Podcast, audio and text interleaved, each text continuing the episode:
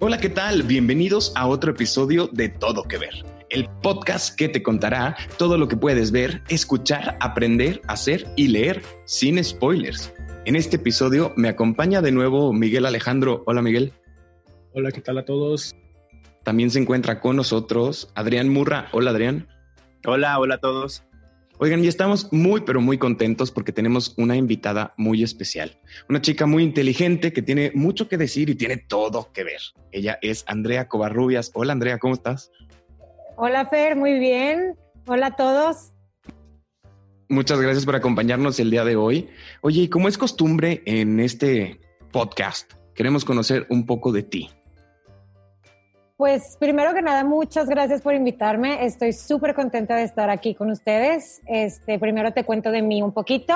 Yo soy Andrea Covarrubias, tengo 27 años. En junio cumplo 28. Esperemos que para entonces ya te quite todo esto que está pasando en el mundo. Pero pues quién sabe. este, estoy casada, llevo casi dos años casada y estoy muy contenta. Este, tengo tres perros, pero no viven conmigo. Dos viven con mis papás y uno vive con mis suegros, porque mi casa es muy, muy chiquita. ¿Cómo se pero, pues, uno se llama Simón, la otra se llama Safi. Esos dos son Chitsus minis. Y el tercero, que es un husky blanco, se llama Volker. Y los amo mucho, me encantan los perros, me encantan los animales. Yo este, estoy ingeniera en bionegocios. Me gusta mucho todo eso, me gusta pues todo lo que tenga que ver con la vida, los animales, las plantas, ayudar al planeta, pero mis gustos difieren mucho de eso porque pues eso es como muy científico y yo en mis gustos soy más de magia, fantasía, misterio, todo mm. así lo imposible. Mm. Entonces, pues más o menos así soy yo, me gusta mucho escribir también y pues hasta ahorita es lo único que puedo pensar sobre mí. Oye, eso me encanta. También, como, como decía en, otro episodio, me encanta platicar con gente que escribe porque significa que tiene algo que contar. Y como te preguntaba al inicio de este podcast, queremos conocer tu primer CCP, que aquí le llamamos tu crush de la cultura popular o el primer elemento que te marcó en tu vida. Pues el primer elemento que verdaderamente me marcó, que en realidad sí es mi crush, yo diría que es la serie de Charmed. Mm. Este, me encanta. La, vi cuando tenía ocho años, llegué a la cocina, estaba el canal 5 puesto y estaba un episodio de la serie. Este, y pues empecé, y pues, ¿quién es ella? ¿Y qué está pasando? Y así me la pasé este, los primeros dos, tres episodios que vi y luego ya le agarré el hilo a la historia y de ahí para adelante me hice súper fan. Fue lo primero que me introdujo a la cultura popular y no la he soltado desde entonces cada que puedo me echo mis maratones de la serie porque las tengo en DVD y me encantan. Me encanta la magia, me encanta el drama, hasta ya los años que se le ven a los efectos especiales, me gusta verlo. Claro, sí, estoy de acuerdo. El poder de tres te salvará. Oye, si tienes que elegir Prue, Piper o Phoebe. Anda, qué difícil pregunta. Yo creo que... Ay, no sé, yo creo que Prue. Prue me caía muy bien, me gustaba mucho ella y su poder me encantaba también de mover las cosas. Ese, es muy bueno y va a ser un, debate especialmente en este episodio porque tiene mucho que ver con lo de hoy. Pero bueno, antes de adentrarnos en ese tema, te voy a preguntar otra cosa. ¿Cuál es tu placer culposo? Mi placer culposo, pues más bien es este, mis placeres, porque yo no siento culpa cuando me los regalo, son muchos. Y van desde, van desde el chocolate en todas sus formas hasta una fascinación que tengo con los asesinos en serie y todo lo que tenga que ver con crimen y misterio, documentales de, de asesinos y de crímenes súper importantes que pasaron, todos esos me los aviento, pero si tuviera que decir uno que me da un poco más de pena compartir, sería el amor que le tengo a las caricaturas, ya casi a mis 30 años. Soy fan de las caricaturas en todas sus formas. Este, clásicos de Disney, este, caricaturas nuevas, en serie, en película. Me, me gustan mucho, me, me desconectan un rato. Claro, y eso es lo que, lo que debe de hacer cualquier placer culposo. Pero yo creo que, que te, te viste por ahí muy safe. No hubo, no hubo nada peligroso. Todavía no superamos lo, lo, de los videos de los granitos ni la espalda. ya sé. ¿Qué caricatura? ¿Qué caricatura? ¿Qué caricatura, caricatura me gusta? Este, híjole, pues ahorita traigo una nueva de moda que a veces cacho ahí en la tele que se llama Los Vecinos Green, que se trata de unos, una familia de granjeros que se muda a una gran ciudad y pues obviamente las diferencias entre el estilo de vida que ellos tienen y, y, pues lo que se vive en una ciudad, ¿no? Este, y pues contado en forma pues, de caricatura para niños, entonces hay muchas cosas chistosas, a mí siempre me tiene atacada de la risa, me gusta mucho esa caricatura, la verdad. Qué padre. Qué padre. Alguna vez escuché, no puedo decir quién me dijo esto, pero me dijo o me dijeron que ver anime, a ver Adrián, ayúdame aquí, ver anime solo para gente rara. Wow. Si alguien por ahí nos platicó que la gente que ve anime a lo mejor pueden ser potenciales asesinos. Miguel, ¿estás de acuerdo? Yo, yo tengo como veintitantos años viendo anime y no me he vuelto otaku gracias a Goku. gracias al dios Goku. Ups. no te creas, Andrea. No, eh, el anime también, también tiene su peso. Oye, y por último, ¿alguna serie, película o libro que sea tu obsesión, ya sea de ahorita o de toda la vida? Pues mi libro favorito, yo creo que es este, Las Crónicas de Narnia, El León, la Bruja y el Ropero. Lo leí cuando tenía nueve años, me acuerdo perfecto, estaba en una feria de libro que nos llevó el colegio, este, y en un stand lo vi y la portada era así como azul brillante y estaba la cara del león y la cara de la bruja y lo vi y me llamó mucho la atención a esa edad y cuando leí la descripción que viene atrás, este como el resumen, me atrapó luego luego y me acuerdo perfecto que no traía dinero. Entonces me tuve que poner a pedir dinero para que me pues para poderme llevar el libro a mi casa, hasta que ya alguien me prestó y lo compré y me encantó. Lo he leído como cinco veces y las cinco veces lo disfruto lo disfruté más bien muchísimo, la verdad. ¿Tú crees que la película le es fiel? Más o menos, pero efectivamente el libro es mucho mejor que la película. Como casi siempre va.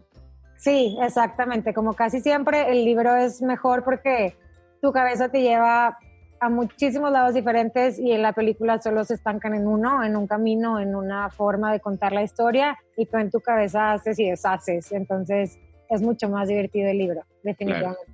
Claro. y ahí está la clave. Andrea, pues muchísimas gracias por contarnos un poco más de ti. Vamos a seguir conociéndote en este episodio, que ahora sí les vamos a contar el tema. Es todo que ver con la nostalgia. ¿Se acuerdan? ¿Lo sienten? Pero antes de adentrarnos, ¿por qué no mejor escuchamos un poco de los temas más relevantes de esta semana en Trending Todopex?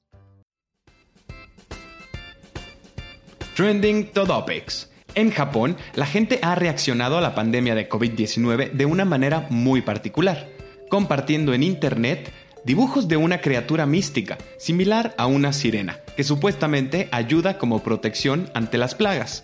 El Amabi, como se le conoce a esta sirena, es un yokai, o una criatura supernatural del folclore japonés.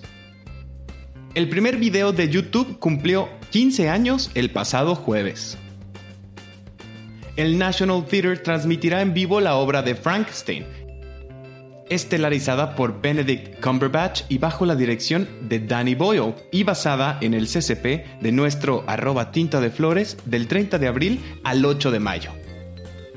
Anuncian capítulo especial de reencuentro de la serie Parks and Recreation, con el tema de distanciamiento social a transmitirse este jueves 30 de abril por la cadena de NBC. La nueva plataforma de streaming HBO Max será lanzada en Estados Unidos el próximo 27 de mayo y tendrá un costo mensual de 14.99 dólares. Anuncian que tendrá casi 90 series originales al año, entre las que se incluyen la precuela de Game of Thrones, además de productos clásicos de HBO y Warner Bros. El nuevo proyecto de Damien Chazelle, director de La La Land, será estrenado en Netflix el 8 de mayo. La serie se titula The Eddie, ambientada en el mundo parisino del jazz. Para dar inicio a este tema, todo que ver con la nostalgia, nos hacemos esta pregunta sobre por qué vivimos inundados por la nostalgia, que es causada por miles de películas, series de televisión, videojuegos, que vuelven décadas después. La nostalgia es uno de los sentimientos más poderosos que puede experimentar el ser humano. Las experiencias que vivimos a temprana edad nos marcan de una manera muy particular y difícilmente volvemos a experimentar conforme vamos creciendo. Los amigos del kinder, el primer amor, el primer regaño son experiencias que dejan una huella imborrable en nuestros recuerdos. Pasa lo mismo con la cultura popular. La primera caricatura, libro o serie que nos atrapó, o como decimos aquí en Todo que Ver, el primer CCP. Ese guarda un lugar muy especial en cada uno de nosotros. Pero en muchos de los casos, la nostalgia es un narrador poco confiable. Casi siempre cuando observamos las cosas bajo el prisma de la nostalgia, tendemos a verlas mucho mejor de lo que eran ¿Quién no ha dicho o escuchado la siguiente frase? Ya no hacen las cosas, ya sea libros, series, caricaturas, películas, como antes. Pero si somos honestos con nosotros mismos o regresamos a ver con ojos de adulto la cultura popular que nos causa nostalgia, nos daremos cuenta que en muchos de los casos, los que no somos como antes, somos nosotros mismos. Y así como recordar es volver a vivir. ¿Qué les parece si revivimos algunas de las series, películas o libros que marcaron nuestra infancia? Todo que ver con la nostalgia. Quiero comenzar el día de hoy contigo, Andrea. ¿Por qué no platicamos un poco de qué significa nostalgia en la vida de Andrea Covarrubias? Claro, pues yo creo que la nostalgia es algo que te lleva a un lugar seguro para ti. Siempre que te sientes nostálgico, regresas a un libro, una película, una serie que viste o leíste en un momento que te sentías bien, que te sentías feliz, que te sentías pleno, o vamos, en general, bien, ¿no? De sentimientos positivos. Sí. Y regresamos a eso para sentir como un abrazo, ¿no? Otra vez, de, de esas cosas que nos marcaron, que nos ayudaron, que a lo mejor este, pues te hicieron pasar un momento negativo y convertirlo en positivo y siempre necesitamos esos abrazos una y otra vez. Por eso siempre recurrimos a la nostalgia. Yo lo hago, yo, este, pues como te comentaba hace rato, yo vuelvo a leer los libros que me gustaban de chiquita, vuelvo a ver las películas, vuelvo a ver las series, porque me generan cierto confort, saber lo que va a pasar, este, las hago mis favoritas porque a lo mejor en el momento que las vi o que leí aquel libro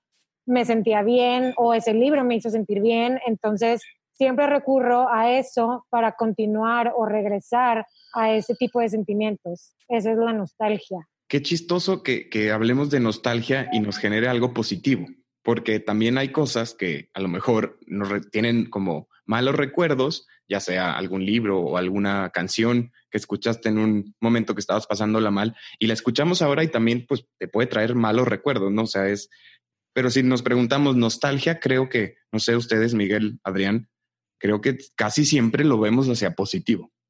Sí me pasa un poco, no siempre de la parte nostálgica, pero en cuanto a tristeza, ¿no? Como de, de, ay, pues antes no teníamos que preocuparnos por muchas cosas, tenías quien te hiciera desayunar, las navidades, no sé, no, no había coronavirus, que quizá había algunas otras enfermedades, pero pues no, para uno como que no. Bueno, para mí, te digo, en mi caso de repente sí me pasa hacia el lado como, pues no de tristeza, pero como de un eh, chale o no sé, algo por el estilo, no sé, Adrián, ¿a ti cómo te pasa?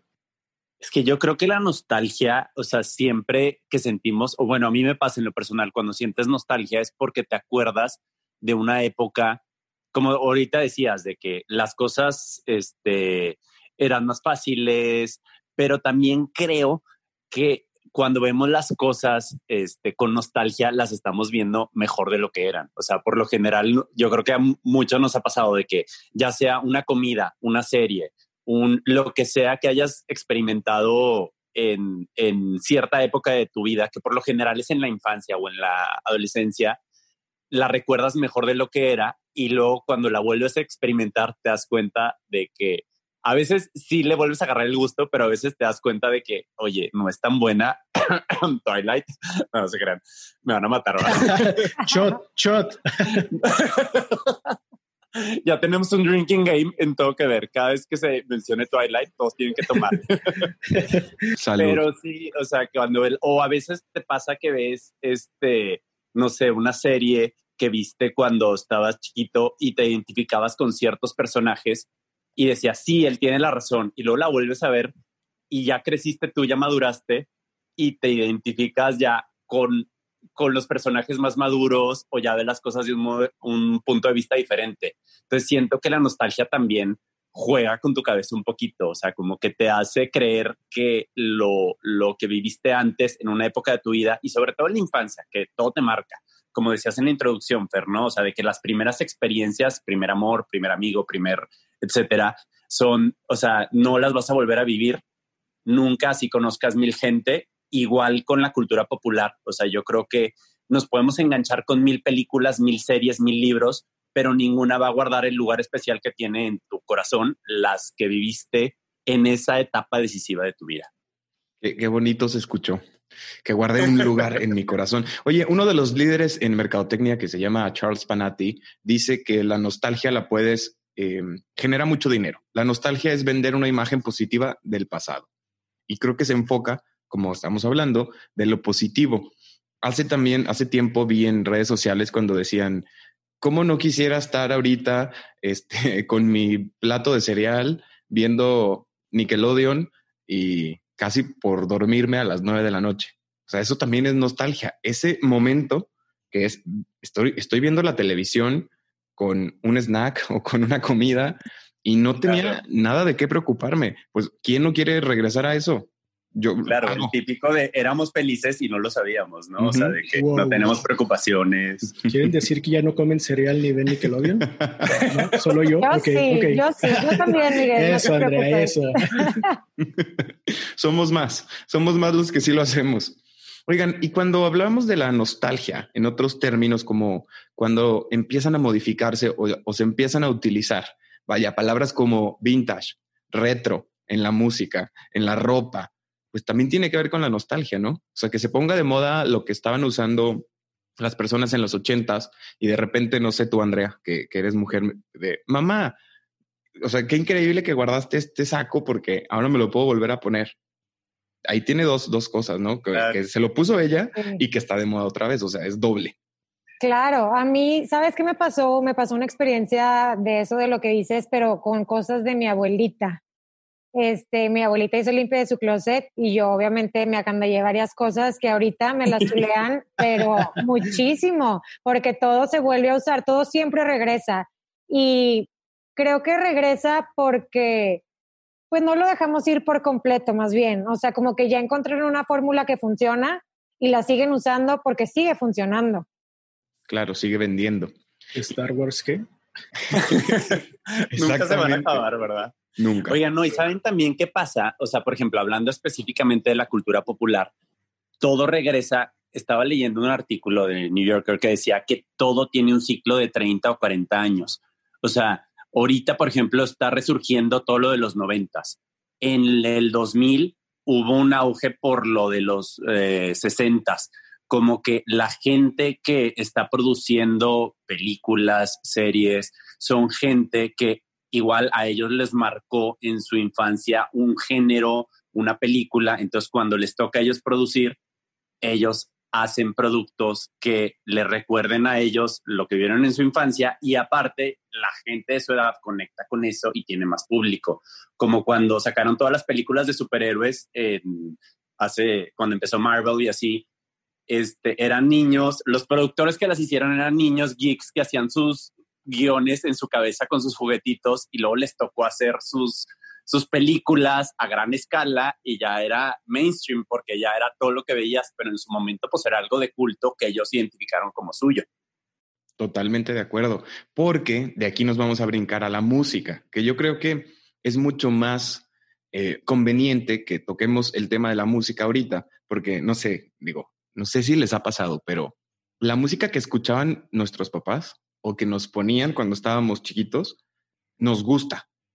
A mí, digo, debo confesar, Ricardo Arjona en mi casa todo el tiempo y ahora me gusta. Chayán, Chayán que era el novio de mi mamá. no, es el novio de sus mamás. Sigue siendo el novio de las mamás, sí. Ese Chayán. anda con todo. Este, pero qué curioso, qué curioso que nos guste solo por repetición y no, no sienten que eso también influye en lo que estábamos viendo en televisión. Por ejemplo, como era lo único que había, pues es lo único que nos gustaba.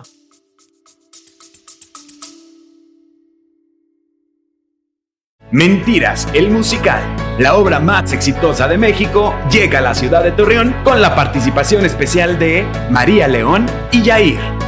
17 de octubre, Teatro Nazas. Venta de boletos en newticket.mx y puntos de venta autorizados. Y lo asocias, ¿no? Con ese momento de tu vida. O sea, ahorita yo creo que escuchas a Arjona, escuchas a Chayanne y te acuerdas de momentos que a lo mejor no tienen nada que ver con Arjona ni con Chayanne, pero te remontas a esa época.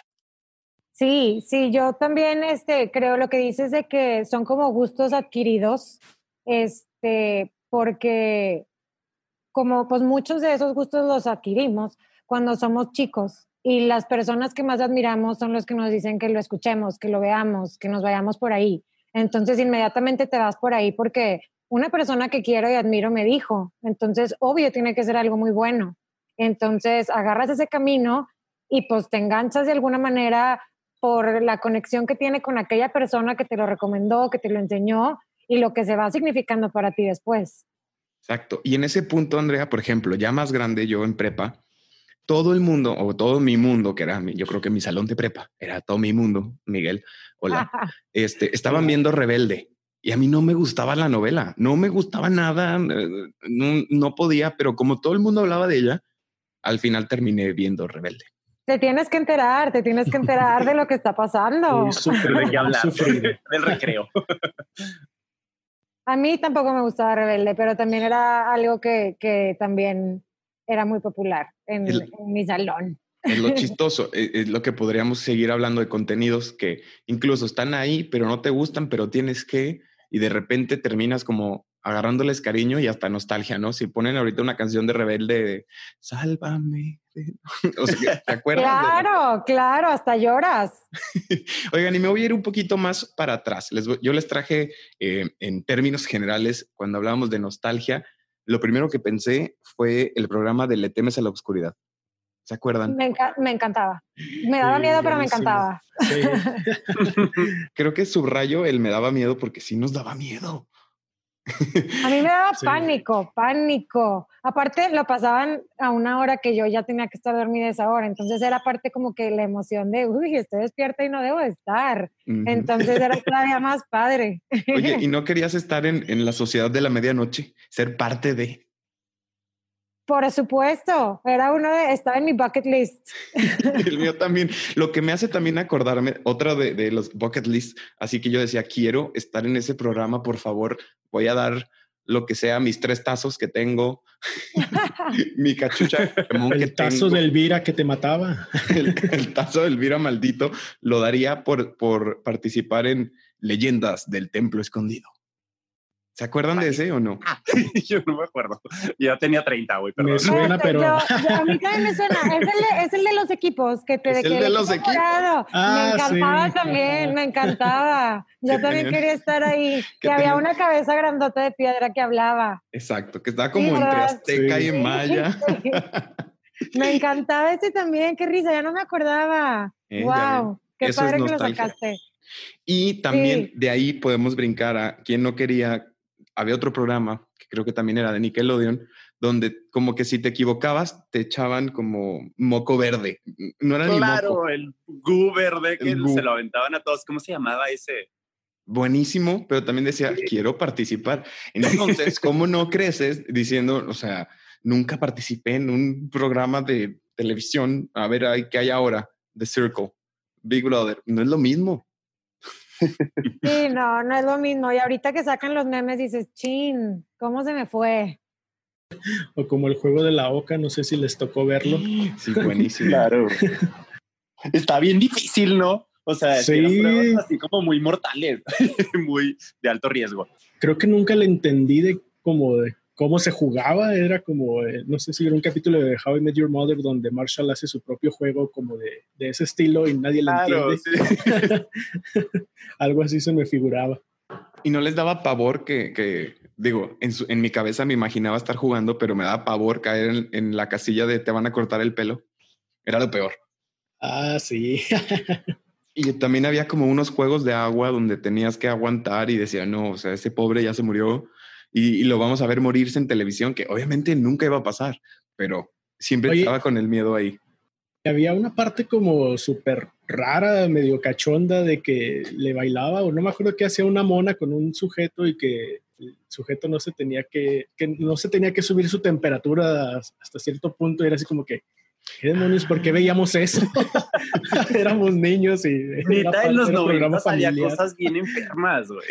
O sea, si había cosas que dices, porque eran para niños o porque, las, porque no las ponían. O sea, ahorita te pones a ver, no sé, The Nanny y la neta sí estaba, o sea, sí, no era para niños. Yo amo a Fran Fine.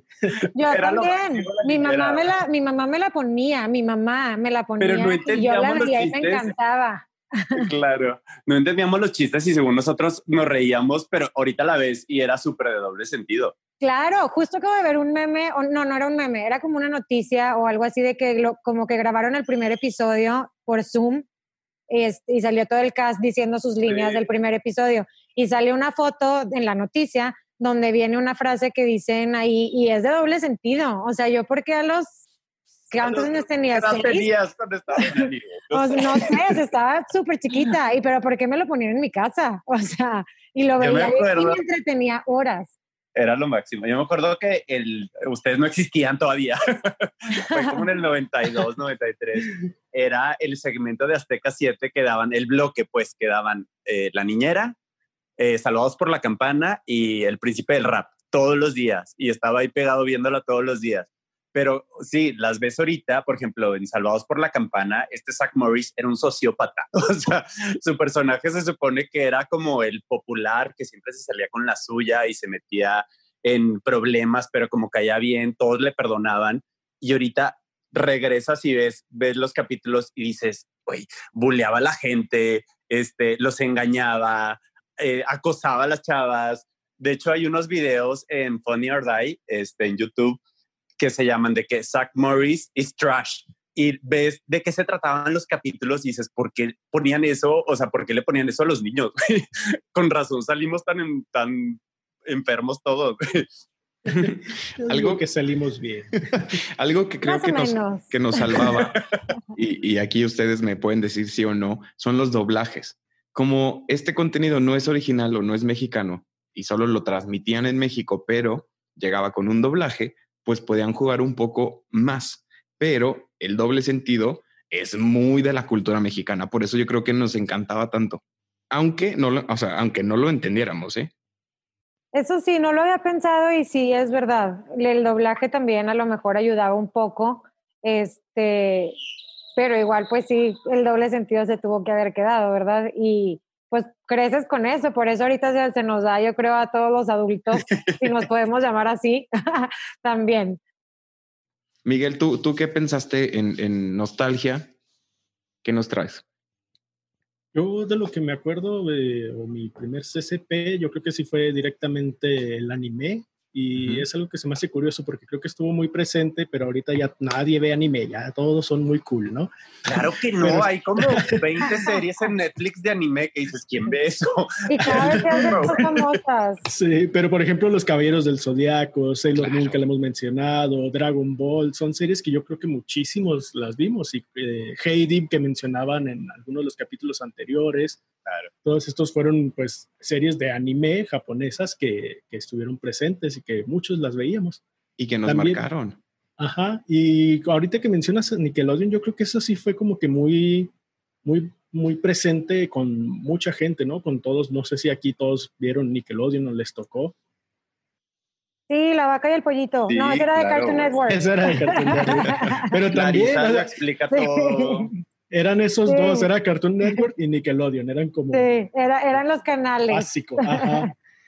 Y estaba padre porque venía pues desde caricaturas hasta shows como el de Clarisa, el de Sabrina la bruja adolescente.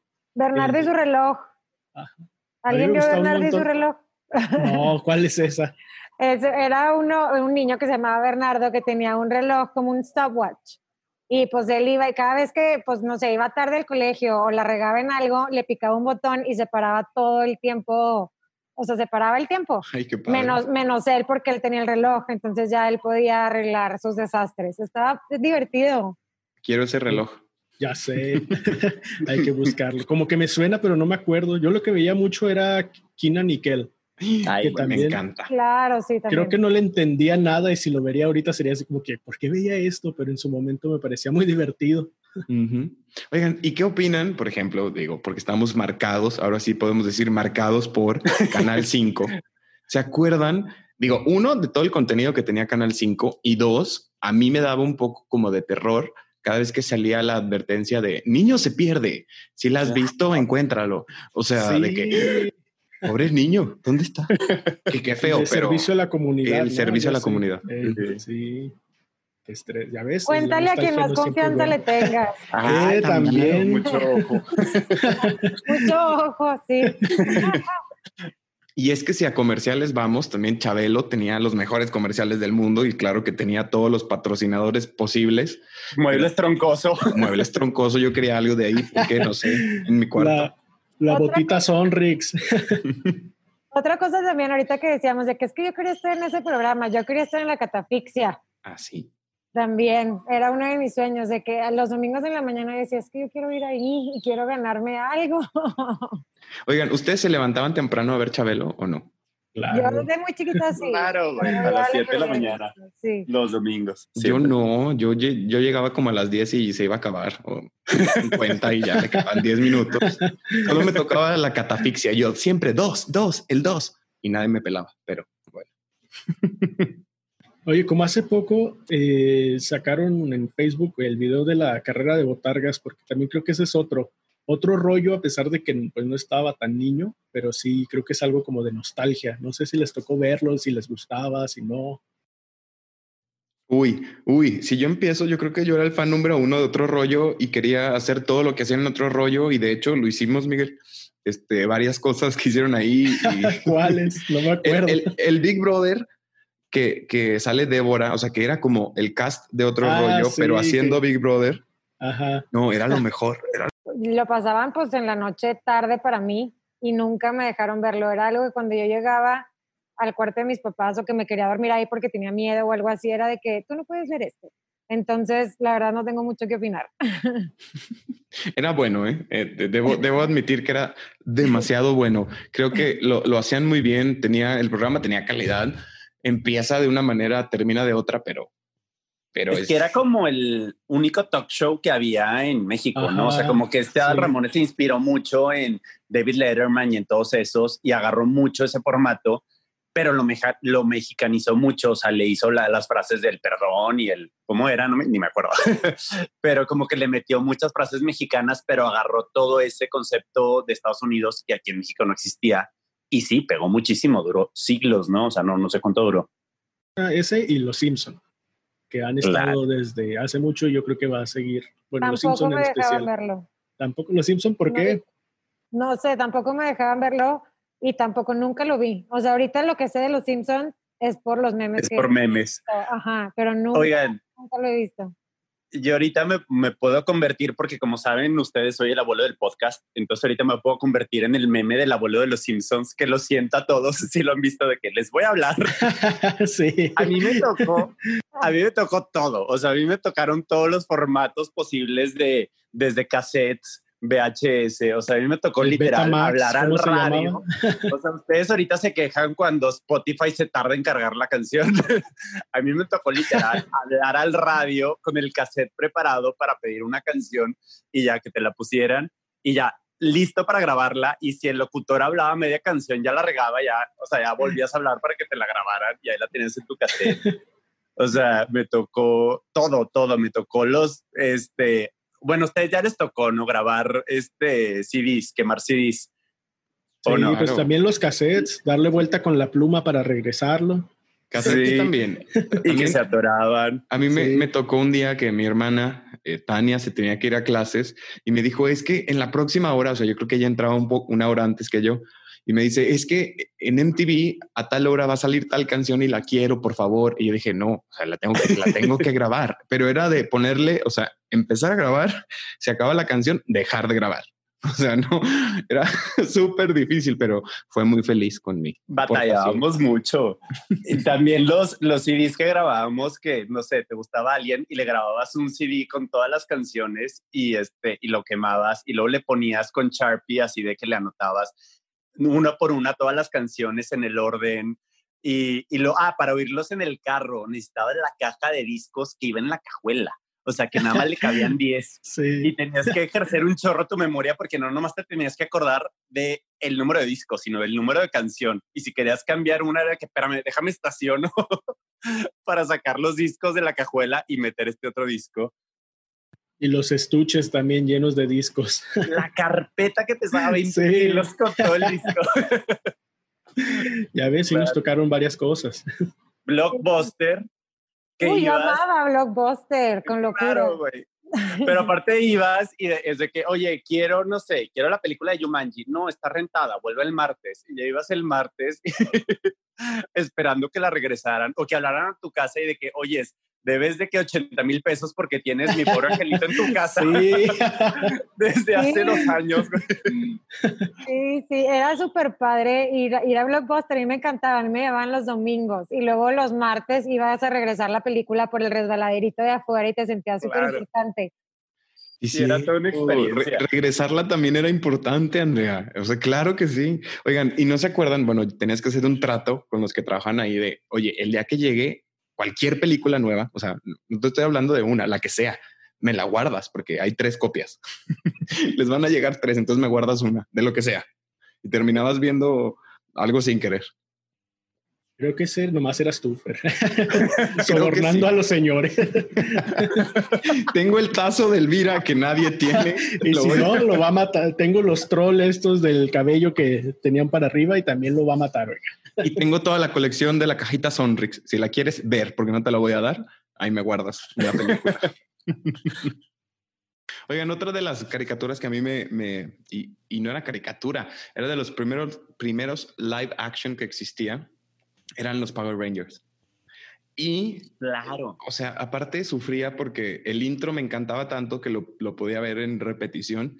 Y cuando se acababa el, el, episodio de, pues yo creo que de la semana, salía yo brincando como Power Ranger como media hora después porque realmente creía que, que existían.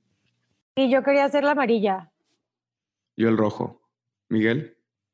Eh, creo que sí, no, no que quisiera hacer, pero como tenía hermanos, creo que me tocaba el verde o algo así.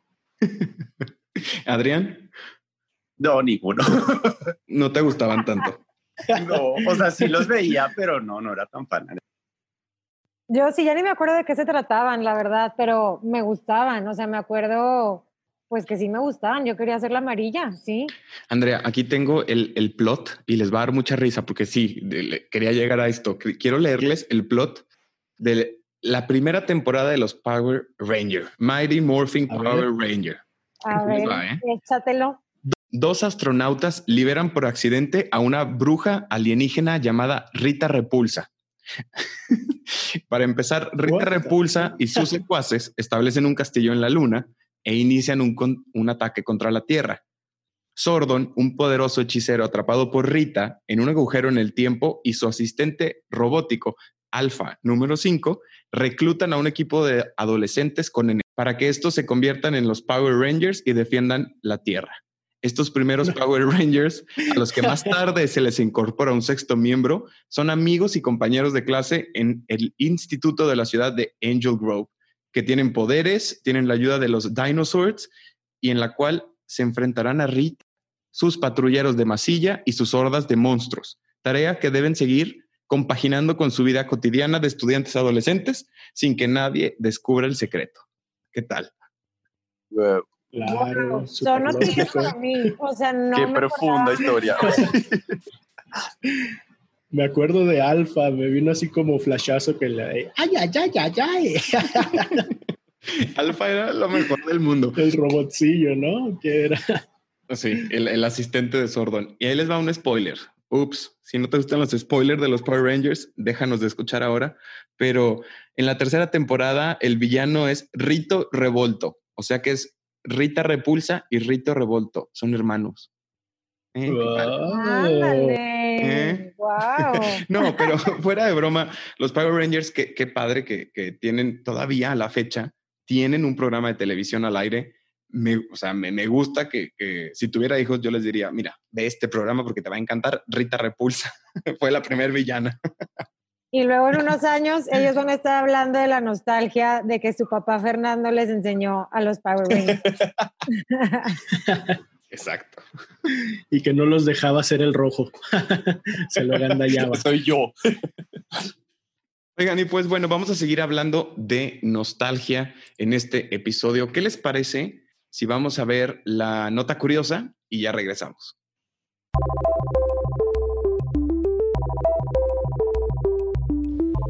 La teoría de la reminiscencia. Las ideas no se pueden percibir con los sentidos corporales. Sin embargo, vienen al pensamiento ante el estímulo de las cosas que percibimos. De esto concluye Platón que para realmente conocer algo significa que ya lo habías hecho previamente. Entonces, para explicar este saber innato, Platón recurre a la doctrina órfico-pitagórica sobre el alma, según la cual las almas no solo son inmortales, sino también eternas. Antes de que un niño nazca, su alma ha existido desde siempre en el mundo inteligible, donde ha contemplado las formas puras de la realidad, pero las ha olvidado al caer en la prisión del cuerpo y quedar sometido al ajetreo cotidiano de la vida terrestre. Sin embargo, bajo el estímulo de la percepción, el alma recuerda aquellas esencias olvidadas, y ese recuerdo hace nacer en él el amor de las ideas, el eros filosófico bajo cuyo impulso el alma puede elevarse de nuevo al conocimiento de la verdadera realidad. El conocimiento es un recuerdo, lo que significa que lo que se conoce o se aprende no se adquiere de fuera, sino que se desarrolla tomándolo o extrayéndolo desde adentro. Tal es la enseñanza de la teoría platónica de la reminiscencia. Todas estas formas se encuentran en el mundo de las formas o de las ideas, en el cual también, según Platón, se encuentran las almas antes de encarnarse en cuerpos y nacer. Es por eso que, según él, todo el conocimiento proporcionado por las formas de las cosas se encuentra en el alma de los hombres, pero solo el contacto con las instancias de las formas, es decir, los objetos concretos, es cuando somos capaces de recordarlas. Hablábamos de la nostalgia. En griego, nostalgia significa literalmente el dolor de una herida antigua. Es una punzada en el corazón mucho más poderosa que un simple recuerdo. La palabra es una combinación de los términos griegos nostos, que significa retorno, y algos, que significa dolor. Fangoria cantaba hace unos años eso de la nostalgia es una droga dura y adictiva, y la televisión actual demuestra que así lo es. Todo en la vida es un ciclo. Las tendencias en la cultura popular no son la excepción. En los últimos años hemos notado en la cultura popular que consumimos una influencia muy marcada de las series y películas de la década de los 80s, Stranger Things, E.T. ¿Eso es E.T.? ¿IT? E.T. Super 8, Glow. Nos recuerdan a quienes vivimos en esa década las canciones, peinados, estilos e historias de aquellas épocas. Y en las nuevas generaciones crean una nostalgia falsa o nostalgia por la época que no vivieron.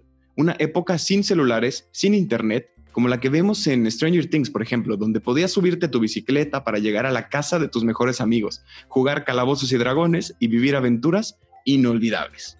No es casualidad que estemos viendo esta tendencia en estas épocas, ya que quienes crean el contenido que estamos consumiendo son personas de alrededor de 30 o 40 años que en su infancia crecieron viendo estos productos que los inspiraron o marcaron y ahora están plasmándolo en creaciones para inspirar a las nuevas generaciones.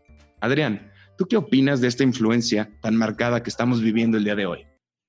Pues mira, yo la verdad cuando hablamos de nostalgia, de lo que nos acordamos de chiquitos que vivimos nosotros, me acordé mucho de un ritual que había en mi familia este, los domingos, porque como que mi mamá siempre se ocupaba de nosotros entre semana y los domingos era su día de descanso. Entonces ya, ya éramos responsabilidad de mi papá. y mi papá en su, yo creo que el pobre no sabía qué hacer, nos llevaba todos los domingos a un puestito de cómics a comprar un cómic cada quien, este, yo y mis hermanos. Y, este, y de chiquito yo siempre escogía los cómics de Archie. Este, mi hermana creo que compraba el de la pequeña Lulu y mi hermano, creo que el de Condorito, no me acuerdo, pero yo siempre compraba, era de que súper fan, tenía, no sé, siete, ocho años y todos los domingos salía el, el cómic nuevo de Archie y lo compraba, ¿no? Y era súper fan. Y, este, y justo ahorita que decías de que todo regresa, pues justo ahorita, bueno, hace ya tiene como cuatro temporadas, acaban de sacar la serie de Riverdale, que, este, que está utilizando estos personajes, no solo los prototipos, sino los personajes igual que existían de, desde los 40 en los cómics, este, pero dándoles un giro nuevo. No sé si alguien ya vio la serie de Riverdale. Este, si no la han visto, corran por sus vidas, sálvense ustedes, yo ya estoy enganchado, la neta, pero, o sea, es una serie muy, muy, pues no sé cómo explicártelo, o sea, te, te engancha, te, te atrapa con, con estos prototipos que conocemos de toda la vida de la chica de al lado, este, el Golden Boy que todo lo hace bien, pero les da un giro muy postmoderno, o sea, le mete ahí como temas muy, muy de la actualidad, jugando con la estética de, de esa época. Este, y ahorita yo la verdad sí estoy muy enganchado viéndola. Cada capítulo lo acabo de ver y de que, ay, me, da coraje de que qué mal está la serie, pero bueno, pon el próximo capítulo. Este, y siento que los, los creadores eh, utilizaron eso que dijiste, o sea, la nostalgia por lo no vivido, porque la gente que la está viendo ahorita pues son chavitos que no les tocó esa época, no les tocó ni siquiera conocen la esencia de los personajes reales, pero les gusta este como este mm, concepto de una vida muy diferente a la que viven ahorita actualmente y, y donde, pues no sé, donde caminas y ves a tu vecino y, y ves a tus amigos. Entonces, como, como ese tema un poco de jugar con, con la nostalgia, pero presentándolo de una manera nueva para las nuevas generaciones. No sé si alguien... sí, a mí, a mí me gusta eh, Riverdale porque evoluciona lo, que es el cómic a los adolescentes de ahora. O sea, como que sí refleja muy bien que pues ya no vivimos en los 50, que estamos en pleno 2020 y los chavos de la serie pues sí tienen problemas mucho mm, diferentes, vaya. Creo que está escrita de una manera muy extraña. Siento que hay 20 personas escribiendo un solo capítulo de repente y luego tres y luego en la temporada uno alguien que ya no está, o sea, como que tiene muchos problemas de guion, pero eh, Lily Reinhardt y Camila Méndez creo que son dos, son las que son Betty y Verónica, son las actrices que, personifican a Betty y a Verónica y de verdad están muy, pero muy bien. Creo que les queda el, papel. las chavas creo que son eh, estrellas en potencia y están en una serie eh, como muy teen, pero creo que lo van a hacer muy bien más adelante. Ya vimos a Lily Reinhardt en otra película que fue Hustlers. Con Hustlers, sí, claro. Y lo hace muy bien. Se nota que tiene como una calidez, tiene eh, peso como actriz y la verdad me gusta verlas. Los otros dos que son Archie y Torombolo. también creo que lo hacen bien. Me tardé mucho en reconocer al, chavito que hace Torombolo, que claro, de, otra serie. Es de Disney, de hecho. Sí, de Zack and Cody, ¿no? Exactamente, de Zack and Cody. Y me da como, como risa y ternura a la vez porque, una, no lo reconocí por el papel que está haciendo y sí está igualito. O sea, no lo puedes negar. Idéntico, claro, es el mismo. No, pero está muy surrealista. No son problemas de los teens de ahorita. Es más bien como, como no sé, como una versión torcida de, de mil influencias entre películas de terror, entre los cómics que eran súper blancos, una mezcla muy rara, pero te atrapa, la verdad. Yo no la puedo dejar de ver, es una enfermedad. Andrea, ¿tú, ¿tú qué nos traes?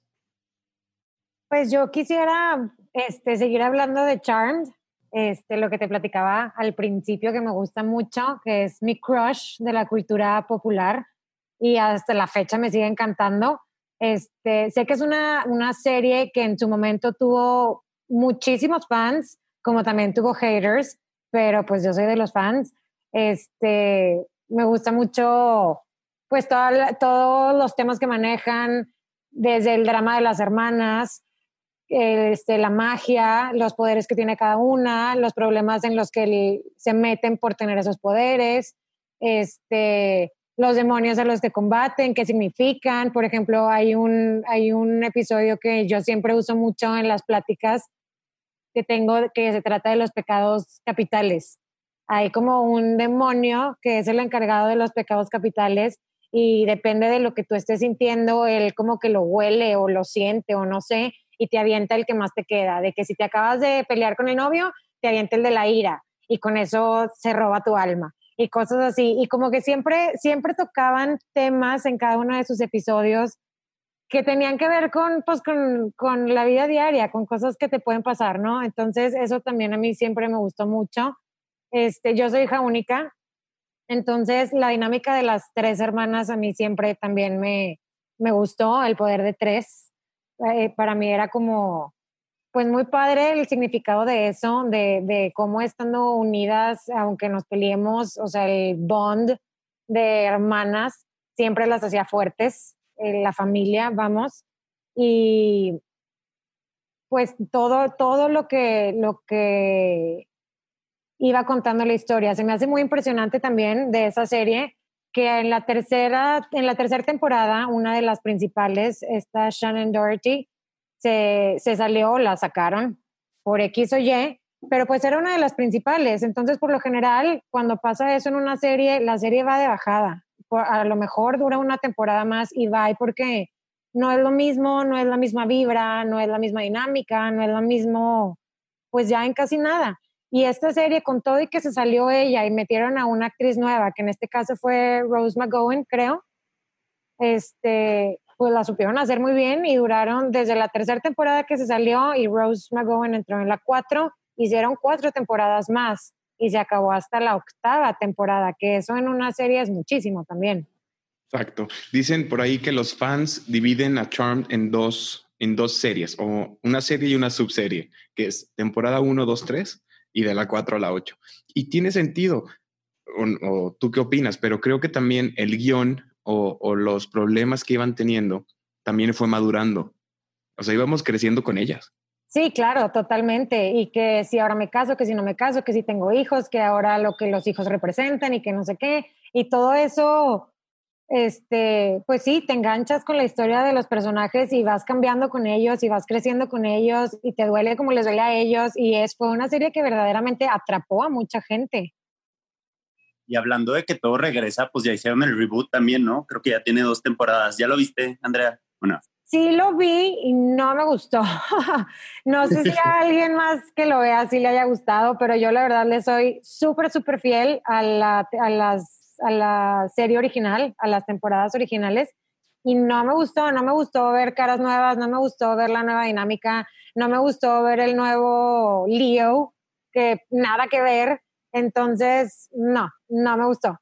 Eh, yo amo la, la, la, original, o sea, me gusta mucho regresar a verla, me gusta mucho lo que significaba cada personaje, la historia que agarró, el camino que agarró, con quién se juntó, con quién se peleó, entonces, como que tratar de ver la, la imitación para mí, pues no, no se me hizo nada de mi agrado. Fíjate, y regresando a la nostalgia, pues no, no es lo que no es lo que tuviste de chiquita, no es lo que te atrapó. Entonces, igual una nueva generación que lo vea le va a gustar, pero tú lo estás preparando con lo, con lo que viste y pues no. Exactamente, yo porque tengo, tengo lo de antes y como yo les, o sea, como a mí me gustó y me marcó mucho la primera, no puedo darle su lugar a la segunda. O sea, la verdad es que yo estoy así como comprometida y mi opinión no es como muy válida, vamos, porque yo pues tengo así mis ideas muy marcadas y muy fuertes de este lado de la primera temporada, bueno, de la primera serie que salió y esta nueva, a lo mejor no me doy cuenta que si está muy buena, a lo mejor sí está y yo no ni siquiera le doy la oportunidad porque mi nostalgia me tiene atrapada en la otra. Exacto. Y sabes qué, Andrea, Adrián, Miguel, lo que yo creo que aquí pasa, más que que nos guste más una versión que otra, porque hemos visto millones de reboots, eh, eh, hay cosas buenas, hay cosas malas, pero la serie de Charmed original se encontraba como, como, por eso la llaman una serie de culto. Tenía, para empezar, la serie estaba filmada en San Francisco ¿no? Y todo como que te creaba una, una atmósfera ideal para que las brujas, que en ese momento, porque el, punto era que empiezan a tener poderes, eh, se, se, diera como, como mucho más natural. De repente empieza un resurgimiento de las Wiccas, de repente empezamos a ver como mucho más magia, o sea, de repente llega Harry Potter y crees en, en, otro universo y ya no que sea magia que pueda existir en una ciudad cercana, ¿no? O tan cerquita como San Francisco. Sí, claro, ya este, en la de Charmed era literal, mi vecina de al lado puede tener poderes y yo no sé. Exacto. Y, y ya eso, eso era algo así como muy impresionante de, bueno, por ejemplo, yo que lo vi cuando estaba chiquita, era, pues, ¿qué tal si existe y yo no me estoy enterando? O sea, ¿a qué hora me va a tocar a mí? ¿A qué hora voy a conocer a alguien que lo tenga? Y luego ya lo fueron cambiando y lo fueron como separando. Como dices tú, en Harry Potter es en otra parte, eh, o sea, hasta para ir al, a Hogwarts tienes que pasar a un tren que está escondido en una dimensión otra. Y en Charmed, no, en Charmed, ese era uno de los peligros, ese era uno de los temas que siempre estaban presentes en la serie, que ellas manejaban su magia para salvar a los inocentes, pero la manejaban enfrente de todos. Y aparte de que estoy preocupada por salvar al inocente, tengo que preocuparme porque nadie me esté viendo. Entonces era como interesante ver cómo manejaban pues esas dos cosas, porque ninguno de los dos eran trabajos fáciles, estando, como dices tú, en San Francisco, con tantas personas en lugares públicos, este, y pues tratando de combatir el mal. Exactamente. Miguel, ¿tú qué nos trajiste el día de hoy? ¿Qué tal? Bueno, primero que nada me dejaron muy intrigado y creo que ya voy a ver Charm. Suena muy padre. Te va a eh, gustar Alisa Milano, por cierto, si la quieres buscar. así se llama Phoebe. Y me llama mucho la atención eso de que de, la magia, porque sí, es verdad, eh, en, aquel entonces pues estaba Charm, estaba Buffy, estaba eh, Sabrina la bruja adolescente y ahorita ya ves que resurgió las aventuras de Sabrina, no recuerdo muy bien el nombre del show de Netflix y eso que lo vi, pero que está ahorita también con la magia, que está Harry Potter con la magia, las películas de, otra vez, creo que cada capítulo también las menciono, pero Midsommar, Hereditary, Suspiria involucran también con que brujería, brujas, eh, ¿cómo se llaman? Pues sí, toda esta parte de la, la magia.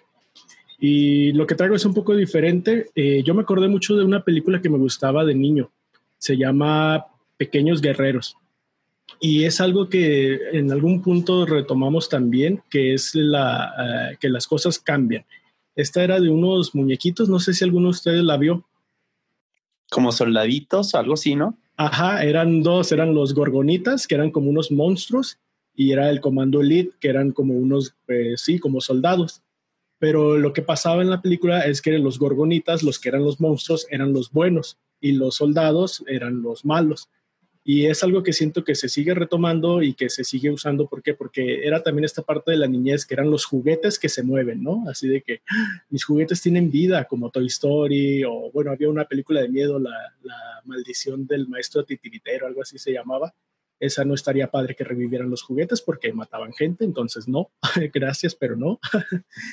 Y es algo que sigue viniendo, o sea, cómo, eh, lo que aparentemente es el malo termina siendo bueno, no sé, ya lo vimos de, mi villano favorito, de Megamente, de Maléfica, y es una película que sí me genera nostalgia por eso, porque siento que fue única en su estilo. No, no recuerdo alguna otra película que se haya parecido. Y si saben dónde verla, díganme. La verdad no, no la he encontrado en, ni en Netflix ni Amazon HBO. Creo que solo está en YouTube para comprar, pero no, no suena tan atractivo verlo por ahí.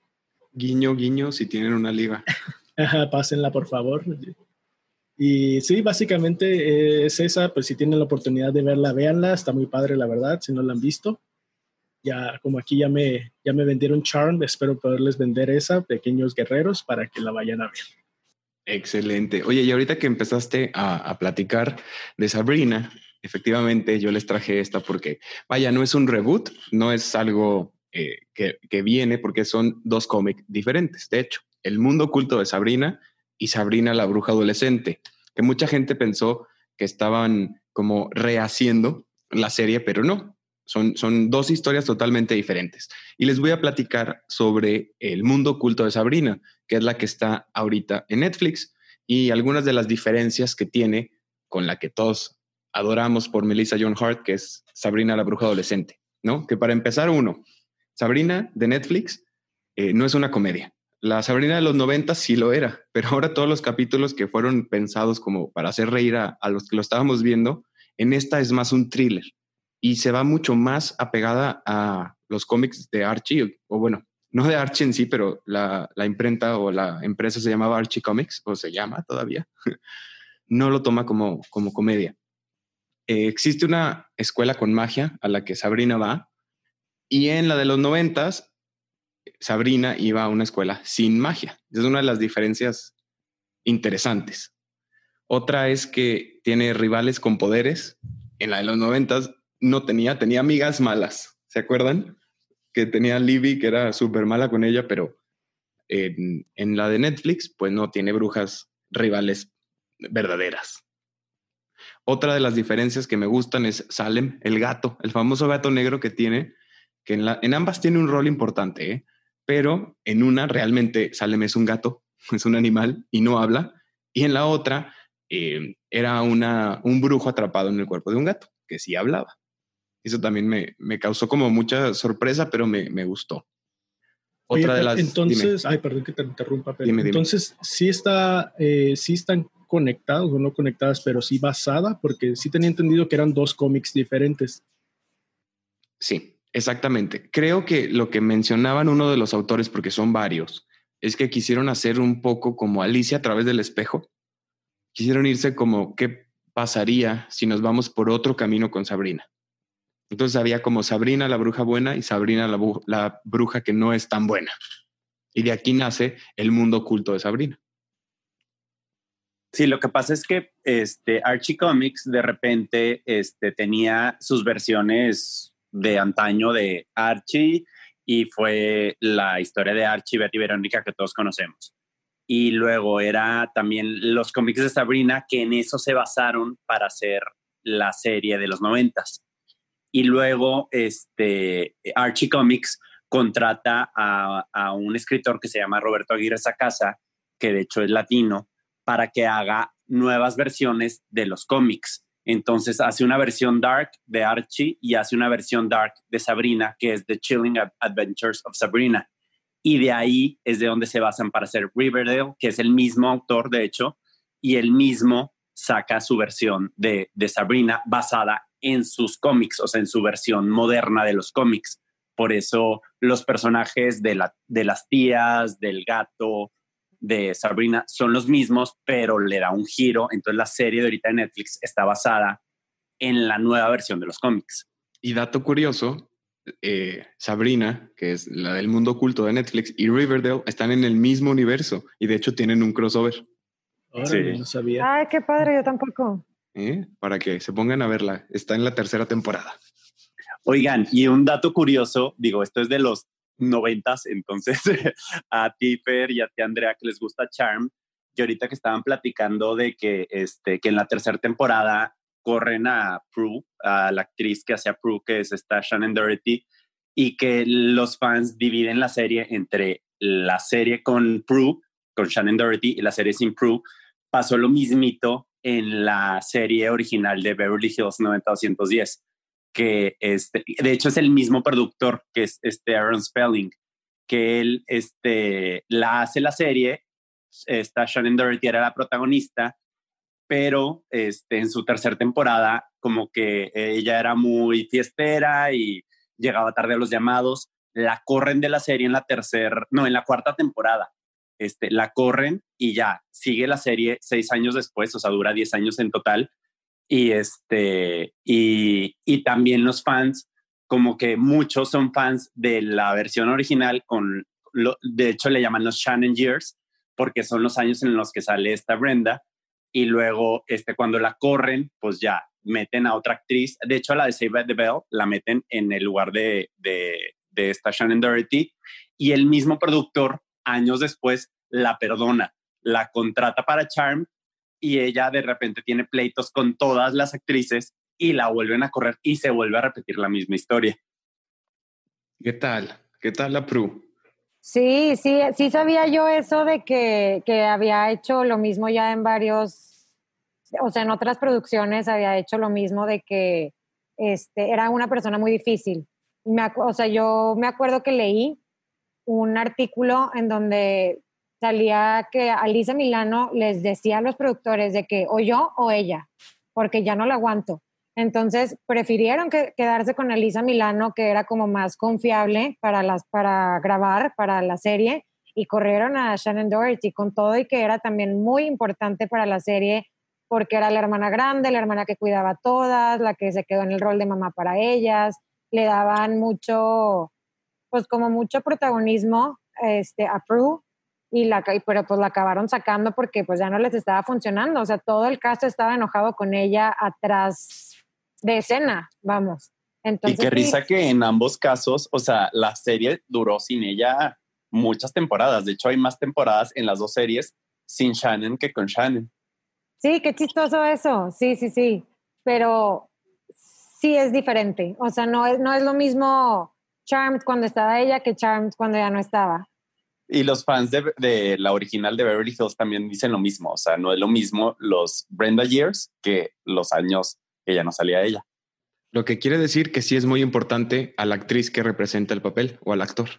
Claro, sí, no, ya no es lo mismo. Sin Oigan, y hablando de reboots, también, Adrián, ahora que tomas Beverly Hills, que marcó a, a dos generaciones y que lo hace también muy bien, creo. Vuelve Beverly Hills ahora, pero con un formato diferente, no sé si ya la, vieron. es que no está, o sea, aquí en México no hay manera de verla. bueno, sí hay manera de verla, pero es ilegal. guiño, guiño, pero sí, hicieron un reboot, un tercer reboot, porque habían hecho la serie original con los actores, ¿no? Y lo hicieron un reboot con nuevos actores. Y el año pasado hicieron un reboot, pero una especie como híbrido entre reality y reboot, porque metieron como la gente ya sabía mucho de la historia de los actores, el reboot que hicieron es más bien una vida ficcionalizada de, los actores de la serie con los pleitos que todos sabíamos que corrieron a Shannon. Este, entonces la serie se trata de que quieren hacer un reboot, pero es una versión ficcionalizada de la realidad. Claro, vaya, y cae un poquito en el reality y no, y habla justamente de esto que están diciendo ustedes, de lo problemática que era Shannon, y vuelve, vuelve también en... la este vuelven a perdonar. o sea, no aprendieron su lección nunca. E incluso, e incluso se, se, burlan un poco de, de una escena que, que, iba a ser como la graduación de prepa o tenían un prom y tenían que usar un vestido rojo. Y lo chistoso es que lo, usan en, en, en, la nueva como parte importante del plot y al final ves a, a las chavas todas con un vestido rojo y, y, me gusta que se estén burlando de eso porque uno, pues sí pasó, y dos, qué padre que puedas ver la serie de, de, los noventas y de repente ver esto, ¿no? La nostalgia, la nostalgia está cañona. Ustedes que, que nos están escuchando en casa, iba a decir en la oficina, pero yo creo que no todos están yendo a la oficina. Home office. Así que en su caso oficina, quiero que nos platiquen en redes sociales cuáles son las series que les causan nostalgia, qué es lo que veían, cuál era o es todavía la mejor, ¿no? Por último, y para cerrar este tema, ¿qué les parece si dejamos de hablar un poco del pasado y nos vamos al presente? Quiero saber qué es lo que están viendo ahorita o qué es lo que nos van a recomendar para hacer, escuchar, leer, pensar. Adrián.